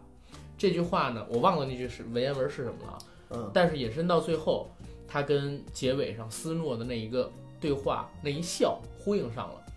《唐人街探案二》也是也是开头道生一，一生二，二生三，三生万物，然后到最后引申到神性、人性、兽性三位一体这样一个理念上来，而且宋轶最后的那个悬疑，他到底是不是 Q，他到底是不是杀人犯，又和斯诺那个对应上了，而且中间啊有很多的桥段，你看《唐人街探案一》有被困，对吧？用脚解开锁出去的，《嗯唐人街探案二》也有被困。嗯对不对？《唐人街探案一》的推理走的是犯罪模拟，嗯《唐人街探案二》就来了一个记忆迷宫，对对吧？这样的形式它都是有的，每一步都有深化，相比于前一部，当然我也觉得有浅化。嗯浅化是在于哪儿？它整个推理太简单了，而且悬疑程度被降低了。对，但我觉得啊，这偏偏就是陈思诚聪明的地方。对春节档上映的电影，他既然想挣这份钱，他就必须要做成合家欢，而且我相信他一定是考虑到了会有未成年呃人来老看，少咸宜对这样的一个他减少了悬疑成分。嗯你看《唐人街探案一》，实际上就比如说斯诺那一笑，你相不相信？如果在这一步，他可以做出来吗？不就是库布里克凝视吗？对吧？这个镜头再做出来，我那天看电影的时候绝不会有那么多孩子，而且如果他再做出来的话，就落到下乘。就是对你第一步的时候，已经有了。你喂我吃了一块肉，你第二步你还喂我同一块肉，那对其实就是第二块永远不如第一块。对嗯，而且他之所以第二部这么处理啊，还有一个野心就是第三部，嗯，第三部《东东京篇》。东京篇，我在看完《唐人街探案二》之后，我搜了一下有关于陈思诚的一些导演的采访嗯，他其实聊到一个事儿，说他最开始的时候就写了三部的剧本大纲。东京篇他透露了一个秘密，说这一部斯诺就是扮演斯诺的张子枫没有回京归，嗯嗯对不对？嗯但是东京篇里他会回归，而且呢，秦风会遇到一个侦探生涯里最大的危机，他需要回到泰国去寻求斯诺的帮助。嗯，也就是说，《唐探三》的剧本目前已经写好了，整体的构架要比第二部、第一部都大，而且呢，在探案或者说推理的这个流程上要更难一些。嗯，所以它才会有这样《唐探二》的一个处理。但是相对于推理跟悬疑的弱化，有一部分是加强的，就是喜剧元素。对，喜剧元素是真的加强嗯比了。第一步要更高。对嗯，不单单是更高，我觉得是几乎每一分钟都有点。非常密集。对，关键是我觉得唐探的这种幽默，它是一种比较高级的幽默，嗯哼，就是这种喜剧形式是通过戏剧冲突、喜剧呃肢呃通过戏剧冲突、语言和肢体的各种综合性的表现，让你造成了一种就是笑是笑的非常的自然，嗯。而不是说人硬膈进你的那尬笑种是吧对，但是有人说是尬笑，这个一会儿我再说是什嗯么尬笑啊。我觉得《唐探二》是一部典型的肢体喜剧，对，它不是语言喜剧，对吧因？为其实王宝强他本身就是属于那种肢体性的喜剧演员。对，《唐探二》为什么我说是肢体喜嗯剧？因为它是通过画面让你笑，而不是通过说台词，比如说说服，呃，也有，嗯，也有，但是不多。不多。我刚才说说服是指的哪个呢？《驴得水》里边对用谐音去让你笑，这种是语言喜这剧，是开心对吧麻花的风格。对对，但是肢体喜剧就是通过不断的肢体动作的笑料去让你笑。嗯这一块儿呢，除了要感谢陈思诚他在剧本上编的巧，还有王宝强、刘昊然他们一庄一谐表演的好，对，其实最重要还要感谢谁？就是成家班。嗯，成家班的这个背后的武术指导啊，对，真的是下力气了。我在《唐人街探案一》的时候，我就觉得，哎呦，太强的成家班风格了，一眼就能看出这是成家班的。结果我一查，果然是。果然是武刚，就是成家班第五代的成员对。当时在《尖峰时刻二》里，让成龙喊了三遍“三百六”，然后不用护具直接摔在地上的那个人，嗯，他现在已经独当一面了。作为第五代成员，带着第七代、第八代的人开始拍电影。嗯， 《唐人街探案二》里借用了这个王宝强本身学过功夫的这个底子，嗯，做出了非常成龙化的，当然还是没有成龙年轻时候那么惊险、那么牛逼的动作。嗯，比如说他边跑边扯衣服，最后扯的只剩一条红裤衩儿嗯，这样的桥段，我们在《特务迷城》里，对对不对？没错，我们在成龙早期的，比如说《师弟出马》里都可以看见，还有《警察故事》，对吧？当时也有过成龙裸身的镜头，还有就是他们在车上的打斗那个桥段里，其实也可以看出成龙，甚至说是成龙当时学习的美国的默片大师巴斯特基顿嗯，他的一个表演风格。这样的表演风格，我觉得是百用不烂的，你明白吗？而且是真正高级的一种表演风对，当然也有很多人认为这个低级，不过我就觉得是高级。格啊，审美果然是人过一百，形形色色。因为我看了有的影评，他们说王宝强在这部片子里边的表演让他们太尬了，但是也有很多人就是说王宝强在这部片子里边的表演其实是比上一部要合适很多。我觉得其实王宝强他就是闹剧，明白吗？他表演喜剧是很难表演好的，他一定是表演闹剧。陈思诚他的聪明之处就是他嗯发挥了王宝强的优点，我就让你闹，对，你就把你自己的特点展现出来对就 OK，而不是说压着你，或者说让你变成另外一个人，对啊，那不是。而且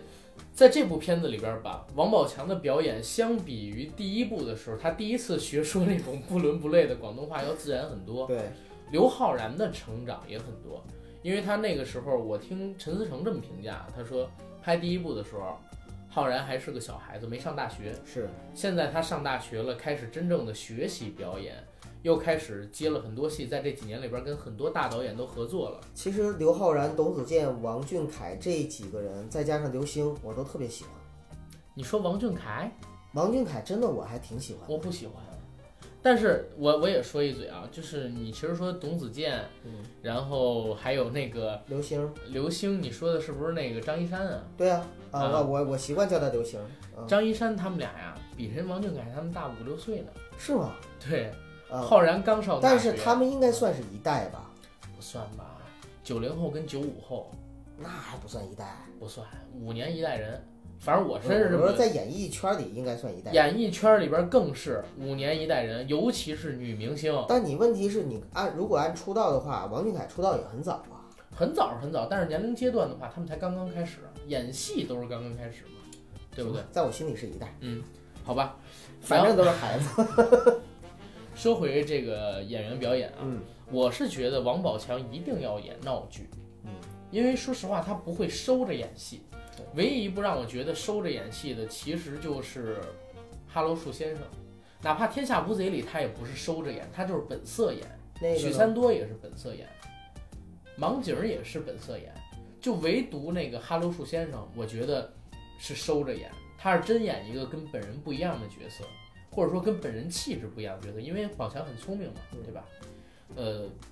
在陈思诚的这部电影里边，陈思诚把他身上所有的表演特质、表演型人格全部都给放大了，做出一个癫狂的人。这个人呢，其实是有别于王宝强以前扮演的所有角色的。是的，我觉得是还 OK 的。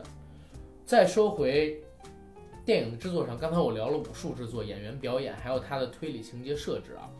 回到一个最根本的概念上，就是面子跟里子的问题。嗯我刚才聊到所有东西都是面子，嗯里子是什么？里子就是在于你最后对道生一，一生二，二生三，人性、神性、兽性三位一体的这个点题。嗯，贯穿人性始终的，在我看来啊，就是神性跟兽性之间的游移。有了这个游移，你才是一个完整的人。在这部电影里边，其实陈思诚就借由着自己所做的这个故事吧，把自己所倡导的一个理论，或者说自己观念中所认同的理论，给表述出来了。我觉得这个理论跟所有的制作构成了面子跟里子，让这成了一部真正的好电影。而且让他有了深度，在喜剧对单纯的喜剧片之外有了深度。对，嗯，其实我看第一部和第二部的时候，我就在想一个问题，嗯，很多的片子它最后都会给你一个光明的结局，嗯，而在这个片子里，不是不能说结局不光明，但是呢，无论是一还是二，它都有一个套路的反转和对最后呢真相大白之后的又一重真相。对，而在这个时候呢，我们没有看到说所有的犯了罪的人都得到了惩罚，或者说最后都受呃进了监狱等嗯等等等。没有我这你知种道这是为什么吗？嗯，这是因为故事的发生地不在中国，如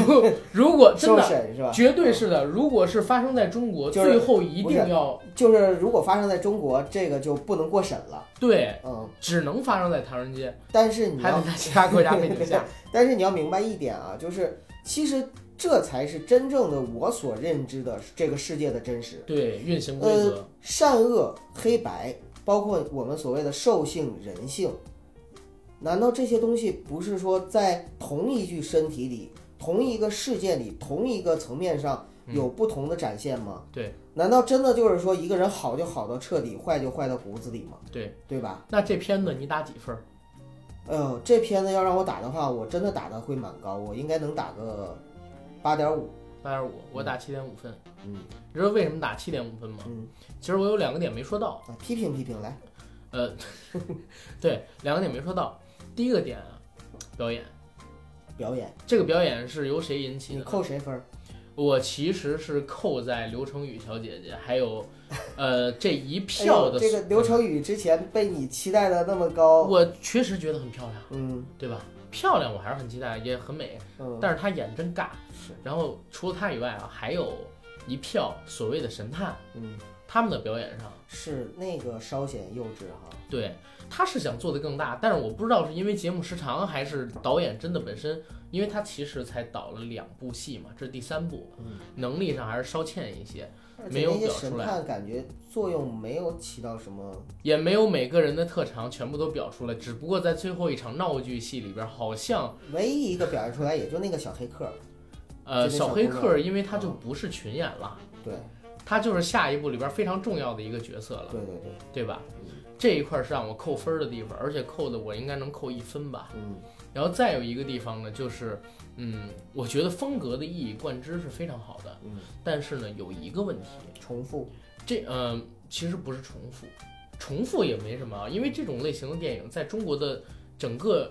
电影界里啊是非常少的。也没有到审美疲劳的程度。对没有应该到说审美我们大家还是没吃够的那种状态。对我们看了那么多国外的悬疑电影，但是本土的这种家乡菜，对你是吃不腻的。最起码两三顿肯定是吃对，不反腻正对的。我来说，我还很期待第三部，就是嗯真的没吃够。对，嗯，我是说真正就是让我觉得，嗯，差点的地方就是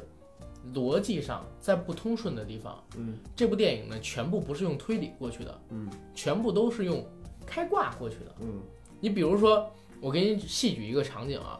他们这一群人在越狱的时候，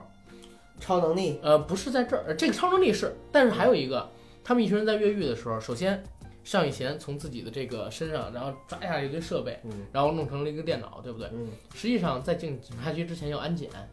这个东西是一个尬点。嗯，再有一个呢，双胞胎兄弟，两个人不知道从哪儿变出了一个开锁的一个那那个密码器解码器，你知道吗？嗯？他们在监狱里边怎么能带进去这些东西的呢？对不对？还有一个就那是外国的监 狱，对，还有一个就是像你说的开挂，把这个东西吸过来，嗯，对吧？当然你可以说这是喜剧，它是经不起严格推理，但是它是一部推理片。还有对不对一个就是王宝强他躺在地上的时候嗯看到了那个上面的符号，嗯其实这个本身也是一个开挂的行为。嗯嗯，我觉得还好，就是符合他人设的话，这还好。那倒是，对，但是真正让我觉得开挂的地方呢，就是首先刚才我们说到的这个超能力，还有一群人突然之间就神威大发，嗯从监狱里边越狱出来。另外一个让我觉得不太合理的地方就是在于哪儿，秦风啊，还有这个所谓的 Q 嗯跟尚宇贤嗯他们之间的一个智斗，其实有这么一点不太合理。为什么不太合理？因为我们比如说看老版的《东方快车谋杀号》，或者说我们看一些日本的推理电影，对吧？经典的那种，它其实做的是丝丝入扣，每一个环节全部都对得上。但是呢，有可能陈思诚能做到，但他为了顾及到春节档它的一个上映跟观众的一个审美水平，嗯这片子能不能卖得好，而且还加上这么多喜剧元素，他故意弱化这些情节，很多片段是靠开挂过去的。啊，他是这样的，所以这两点我可以给他打的低分一点吧。就虽然为不对他为了市场妥协，但是妥协的很好，这是加分项。但是你既然妥协了，我还是得给你批评。对啊，但总体而言，这是一部好电影啊，好分电了值影。得看啊，嗯，然后也能值回票价呀，对然后也能合家欢啊，对。然后因为这片子可能大家都看过了，听我们节目的，我这儿也分享一个观点啊，就是 Q 到底是谁？嗯，刚才我跟九哥聊了，对对吧？我的理解呢，Q 不是宋轶，嗯，因为最后邵以前说了，Q 的 ID 解密不在加拿大，对但是也不在美国。对对，这个是很重要的一个点， Q 到底是不是宋轶呢？在我看来不是。我觉得百分之百不是了。对嗯，宋轶呢，应该是根据 Q 他的一个指令行事，但是宋轶本身也是一个天才，他很早就开始谋划着报仇，然后有这么一个机会之后，他跟 Q 相谢应，然后做出的这么一个事儿。Q 是谁呢？我觉得很有可能是斯诺。嗯为什么？回到刚才我说看陈思诚的那个所谓的一个采访，他提到，呃，当然在我们微信群里边的应该也看过这个视频了，我发到微信群里过。他说，秦风在第三部会面对一个职业生涯上最大的危机，他需要回到泰国去寻找斯诺的帮助。嗯，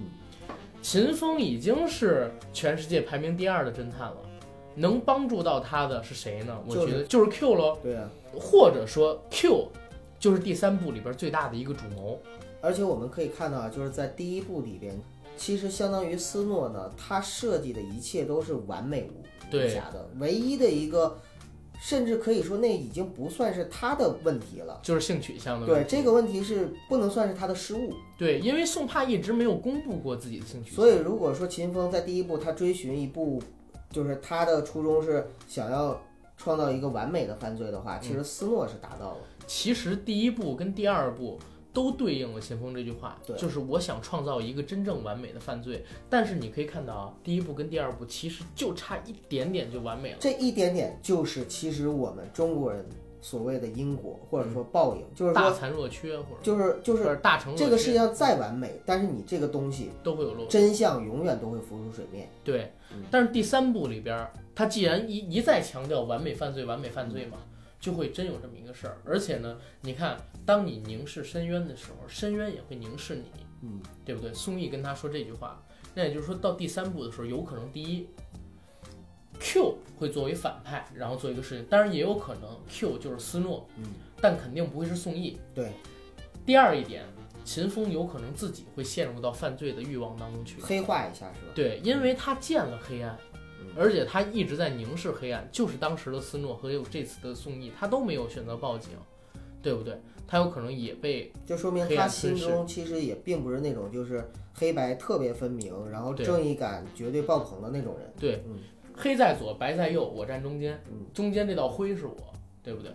所以我觉得这个电影值得我们期待的地方还真的很多。对，嗯，当然，大家如果说 Q 还有其他身份的话，也欢迎来说啊。呃，比如说有人说 Q 是宋茜，比如说宋茜宋轶的妹妹消失的那个，嗯，那个茜不就是 Q 吗？那也许宋茜就是斯诺呢。那不一定，年龄差太大了，嗯年龄差太大了，而且宋茜失踪的时候就已经成人了嘛。哎我就这对么吧瞎开玩笑，我觉得也这个可能性也不大。对，这个如果可能性很大的话，宋茜既然能够成为这么牛逼的侦探，她肯定已经逃脱了所谓妓女的命运嗯了，她可以回来找到宋轶。或者说以其他的身份来报仇，我觉得都是没问题的，没必要埋伏在下一步里做伏笔。对，然后《唐人街探案二》聊这儿了，这部聊太多了。最后一部，咱们来聊聊《红海行动》吧。嗯，其实我们大家也应该知道，喜马拉雅上很多的节目已经做了关于这个电影的一些影评，对，长的、短的、各种立场的、各种分析的、各种立场的、各种分析的。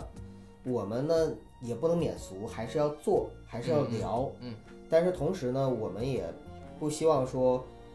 我们把我们的立场强加给我们的听友朋友们。嗯，我们不说我们认为是什么样子，你们就一定要跟着我们我哎一们样随大溜儿。啊、我们也不随大流啊、嗯，我们是有自己的想法。好，嗯，那这片子你打几分？呃，那《红海行动》我会打八分。打八分，不如《唐探二》吗？对，如果在我心中今年的春节档排名的话，第一位的是《唐探二》，嗯，第二位的是《红海行动》。对，嗯，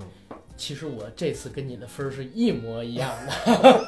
哎，我真 的握个手吧握，个 手，握个手，握个手。咱们俩看了很多电影，这是第一次评分一模对，一样，第一次哈，一毛一样。嗯对，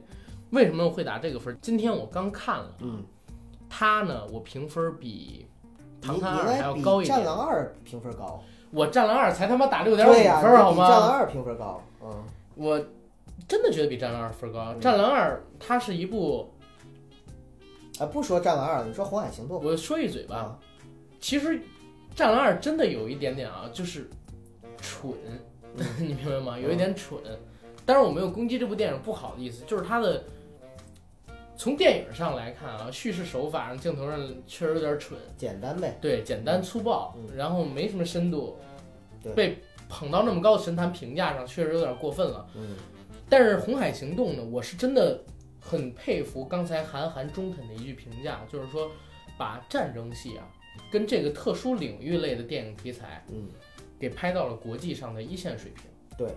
我在看《红海行动》的时候，因为我今天去看了有没有一种看黑鹰坠落的感觉？其实有很多人都提到黑鹰坠落，对，因为我看的时候，我就脑海中不断的在闪《黑鹰坠落》里面的一些画面，你知对道吗？嗯，你说他是不是借鉴的？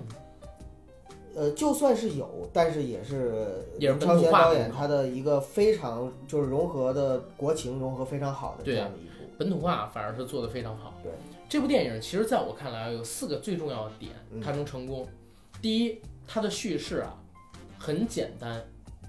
简单有什么样的好处？它不会做得很复杂，让你难理解。再有一个，它不容易出错，嗯它是一个很扎实的剧本，嗯，对不对？就是简单的从撤侨引出更大的一个危机，一群敢死队过去，然后啪啪啪打，车条救人质抢黄饼，对，嗯就是这么一个事情嘛，剧本上的扎实。第二一点，这个真的是咱们国家给赞助了，嗯太多的军事装备，而且是专业化、最顶尖儿的军事装备的集体展示，有点像看阅兵，你知道吗？我觉得比看阅兵过瘾多了，对嗯，这里边儿毕竟开枪，对不对？这 应 该阅说啊兵，看阅兵，演习，咱 咱别这么说话，我怕咱这节目被封了。阅兵不能开枪，咱不能这么说 话。嗯，本来其实我还想聊修宪呢，就嗯，不聊了。习大大二零三五岁，你这就不要说了 吧，嗯呃，这不说了。正面反面都不合适，对对对，然后咱咱们接着说这个，嗯这片子里边的军事化装备，我看了一下，真的是展示淋漓尽致。嗯你还记得吗？湄公河行动的时候，咱们还没一起做节目。嗯湄公河行动啊，当时我打的分很低，我打六点多分儿。为什么打的还比我内心的平均分儿要高一些？就是它在军事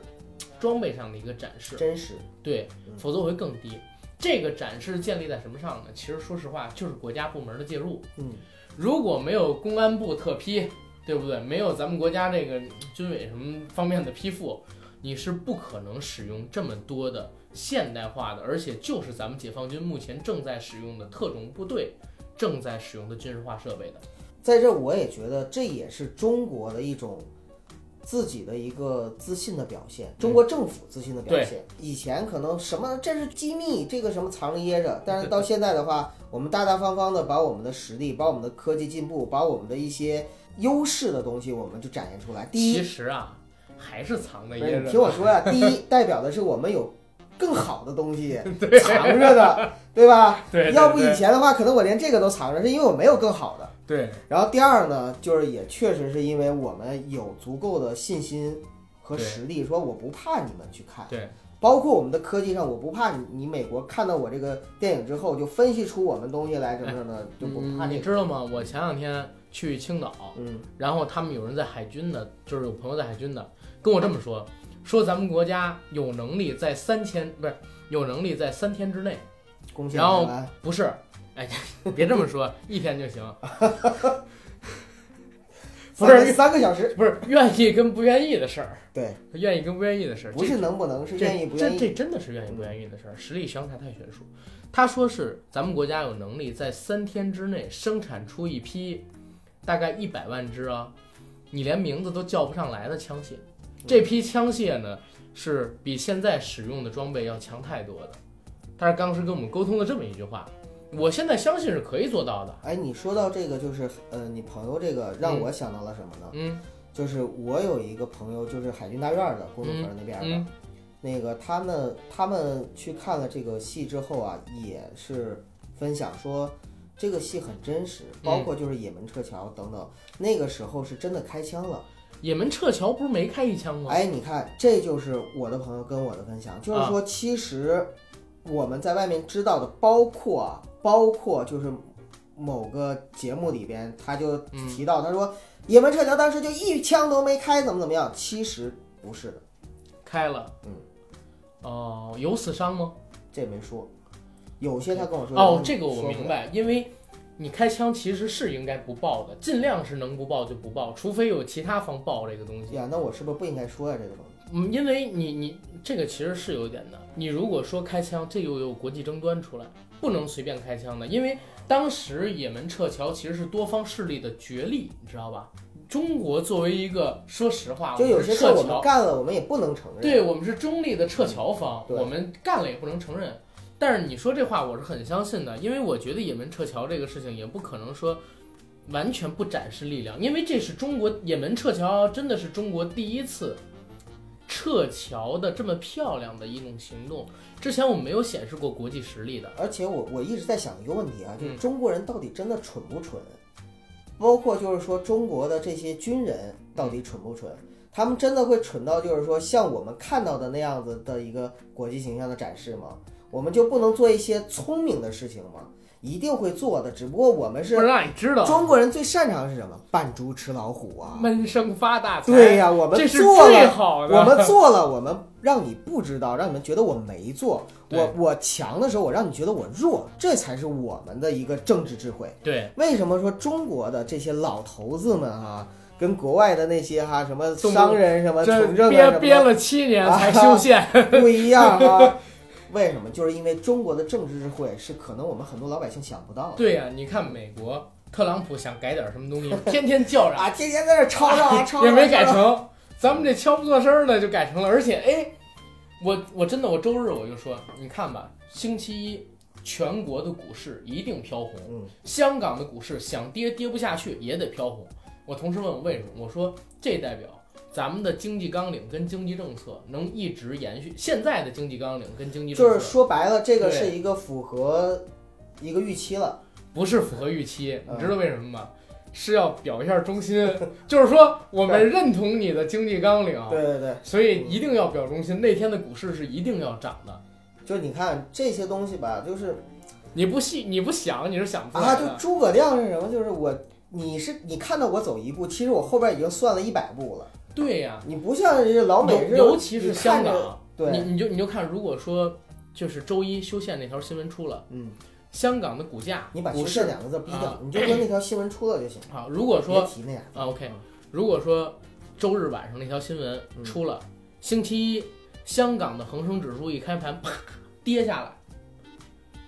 那就这是要负责对任的，那你就知道吗那就是一个非常，哎呀，反正就是代表什么？老百姓不看好未来几年这个经济纲领带领下的一个经济走势是吗？那个，我记得呃，王健林，我看一个视频，王健林在看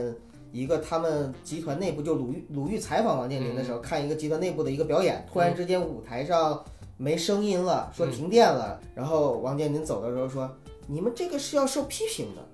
的，是不是这个意思？是，对吧？这个都不只是 批评那么简单了，你知道吗？嗯没准又得钦定一把， 这这不聊不聊不聊不聊不聊不聊不聊了嗯啊。大家懂明白就明行，明白就嗯。行，隐藏的这么深，应该也不会被。我们再聊回红海，聊回红红海，嗯，红海啊，我刚才说了两个点， 我操，引申出这么多东西。第三个点啊，第三个点，我是感觉张译这个演员选的很对。嗯有人还说张译选的不如什么，你要是选个杜江啊，你选个那谁呀、嗯其实我觉得不是，我是我也觉得了解一些我张也译觉得啊张译，嗯因为他他也是军人嘛，对他就是军人，而且当了很多年兵。对，我自己肯定是有主观印象的嗯。我当年看了许三多那《士兵突士兵击》，突击，嗯我太感动了。其中我两个最喜欢的人物，一个是许三多，一个就是张译，一个就是张译扮史史金嗯，史班长。我觉得真的是，哎呀，我我这个体质没能当成兵，挺后悔的我也很后悔。啊！我没有拥有那样的一个兄弟情，嗯是吧？军友情、战友情。好像中国的每一个男人，没当过兵的男人，其实心中都有一个军旅梦，很多人吧，不能说每一个人，几乎了吧？嗯，但是，呃，我在看到这个张译演《红海行动》的时候嗯，他相对于之前的表演啊，角色的刻画又有所不同。毕竟这么多年了。对你，史金是一个老好人啊，啊嗯对吧？当然，张译好多扮的角色都是老好人，但是在这个角色里很坚毅果敢。当然，史金也有这样的这个气质，或者说军人硬是朗性格在，对。但是这个角色里边更凸显，对。而且经过这么多年的沉淀，包括说《追凶者也》等等等等的片子的磨练吧，呃，张译在表达这样的角色上更好了。唯一一个减分的表演点，我觉得是海清。海清这个表演啊，真是表演啊，太有痕迹了。我们说表演最高境界是不露痕迹，但是海清这个表演，说实话，我是完全无法想象她是一个军旅角色。呃，其实可以这么说，就海清这个角色的代入呢，嗯是整个这个角色就是我对这个戏减分的一个点，对，因为他这个角色的设定吧，第一可能是导演为了加强戏剧冲突，嗯，但是呢，让整个这个戏本来显得很真实的东西，里边有很多就显得不真实了。对。第二呢，是她这个角色的设定就是一个作女，而且海清的肤色，你知道吗？那个我你就从第一眼你就出戏了。你看那个《战狼二》里嗯，于南扮演的角色叫龙小云是吧？战狼一吧，战狼二， 《战狼二》也有闪回啊，那倒是啊就是战狼里嘛啊他战狼扮演的嗯整个人的干练跟潇洒，就是通过表演演出的。感觉于南本身也是一个很温柔的女人嘛，大家没看过那个什么被就是带着前夫去结婚，那叫团圆是吗？过年还是什么片子我忘了。呃，就是她最开始跟王全安合作的那几部电影，当时我看了很有女人味儿的，包括说她当时演无人区的时候，嗯对不对？也很有魅力。对，但是在《战狼》里，于南的表演我觉得是很好，这就是影后啊。但是海清的表演，我就感觉是《双城记》跟那个《媳妇儿的美好时代》里边的那个角色，这媳妇儿，这国民媳妇儿又出来了。突然到也门了，你知道吗？啊，我就怕他指着那个一个老黑，我们的黑人兄弟说：“哎，黄海波，你怎么嫖娼去了哎，你嗯说会不会有很多观众觉得这个就是张译这个角色应该换人？要是把他换成黄海波，大家就会觉得 合适，？”也没准儿，跟海清就搭了呀。也没准儿，《媳妇儿的美好时代》里海清也是个作女嘛。嗯，对吧？然后呃， 再回到回到这个电影来啊，回到这个电影来，这片子本身我觉得其实是发挥了林超贤最大的特长，就是火，知道吗我以前评价林超贤就是永远有火的林超贤，他其实，在最近几年的这个火的道路上有点走的疯魔了。以前我最爱他的片子是《江湖告急》，嗯你那篇的曾经不说过火不止一次嗯。对，嗯，这片子走的是颠，而不是火。它火是从什么时候开始的？是我看啊，什么魔警、线人、嗯证人嗯，这些片子来的，哪怕是破风跟激战，其实也有火在里面。但是因为它是运动题材，就变成了励志。对，这部戏呢，其实给了它一个绝佳的前提条件，就是它的火是发生在一个战争里。正巧是发挥了它最大的长度。之前我们说线人，我们说证人，都是警匪探，包括魔警啊，都是警匪探可案。能他是找到了嗯最适合他自己的一条路。对，警匪探案里边儿，你用到那么庞大的火力，说实话是有点吓人的。你就包括说逆战也是他导的，尤其在香港那个地啊吓方到我 了。对呀、嗯，反而是这部《红海行动》里边儿，你再火爆，都有一个前提条件，这是一个国家跟国家之间的冲突，嗯对不对？它是可以成立的。这是嗯战争。对，所以他的动作戏，我真的是觉得放在国际一线上啊，国际水平上也不丢人的一部电影。这是，说实话，我们与其说让长城走向世界，不如说让《红海行动》，不如说让对林超贤导演走向世界吧。呃，不如说林超贤就是《红海行动》这部电影，我觉得比长城输出的东西要更多，就是，只不过就是没有西方片源的合作。要是有一个美方，但是美方也不一定能让咱们拍这么一部表现中国这么牛逼的电影。啊嗯，这个咱们就格局小了，应该会的。他们连自己骂自己的都无所谓。差一点吧，我觉得。但是有一点，其实我我在这儿我还想，因为我也看了一些影评，嗯，呃，包括一些就是大家的评论，呃，对两个点呢，我是有自己的看法。嗯，第一个点呢，就是整个这个戏，很多人说，哎呀，就是我看这个戏呢是从头爆到尾，报道尾。或者说从头燃到尾。有人说从头尬到尾，很多人会说什么呢？就是这个戏动作场面太多了。对。然后，但是我就在这想真，的是一个诟病。对啊，但是我就在想一个问题啊，你要是爱看动作场面，我就给你到极致。就像我这个菜，我这顿饭里边我就全吃肉，我就爱吃我就全吃肉。所以它其实就是用这样的一种方式，给你一种极致的暴力，或者说极致的这种火爆的场面。你要说从头爆到尾的话，那迈克尔贝其实有的时候也会拍出这样的片子来。他就一直都拍这样的片子， 迈克尔贝然后另外还有一个，哎，林超贤算不算是中国的迈克尔贝呢？不算。嗯，林超贤毕竟曾经拍出过《江湖告急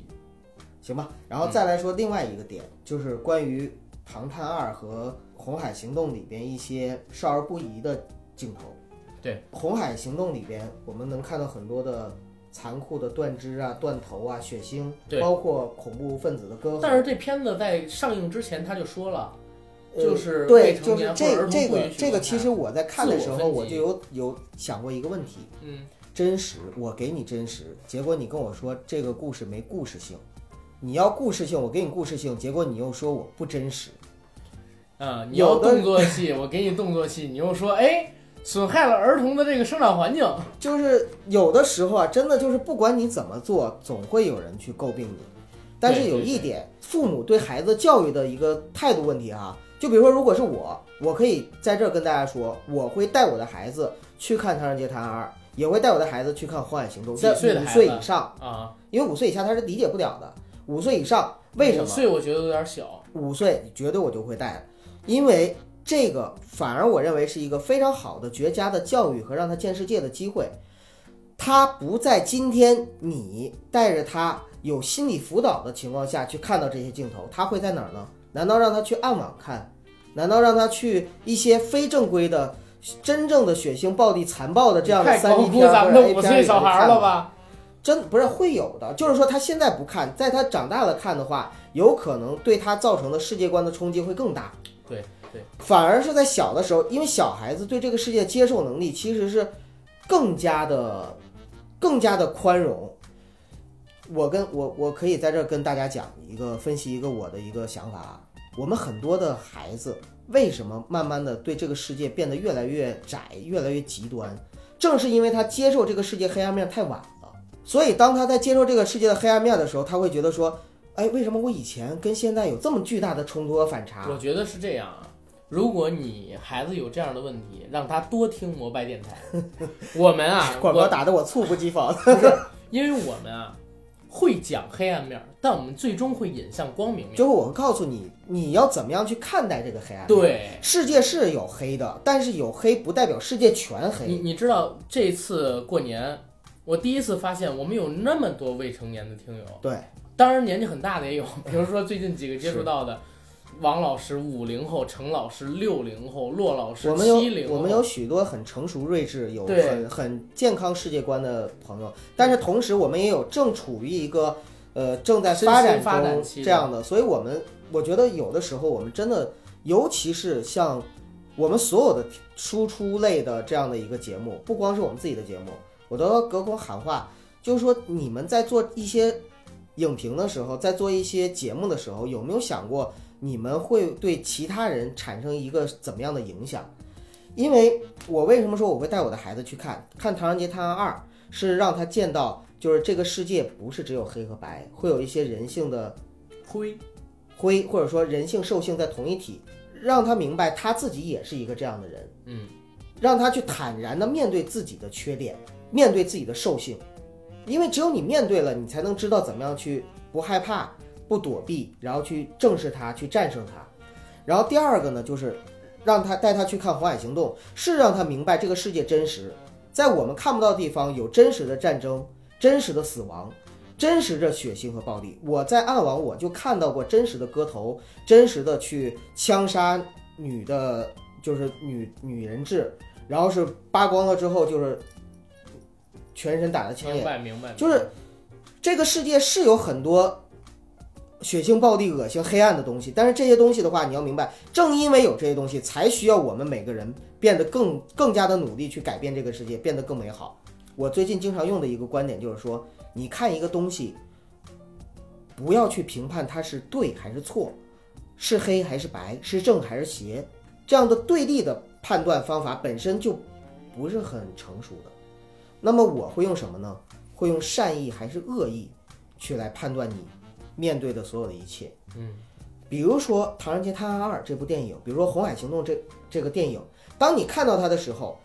你看到的所有，你要明白，这个电影给你输出的是一个善意的观点，我会告诉我的孩子说：“孩子，你看到的这个故事，它其实告诉你的是，这个世界是有善意的，而你也要拥抱这种善意。那这个时候，它所展现的所有残酷的一面，我们都可以很好的去化解。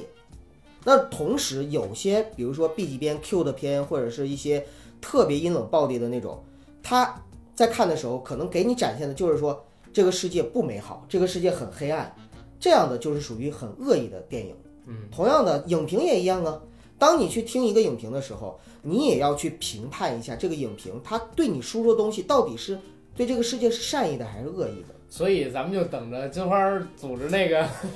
某某电台，哎，成立， 咱们就开始评论一下做这个影评的节目。好吧而且我也可以跟大家说，就是以后我跟所有人在辩论观点的时候，我的立足点就是我的基础一定就是这一点，就是你对我是善意还是恶意的。你对我是恶意的，我就回回报你恶意；嗯你对我是善意的，我自然给你更大的善意和诚意。嗯，这就是我的真实。好，嗯，那节目收到这儿吧，可以吧？行，我觉得里面有很多东西可能都会剪啊。也不会，我尽量保留，我我就担心这尺度过大，没事儿都留在后边儿了。好吧，行吧？ 那节目到这儿，好，谢谢大家。再见。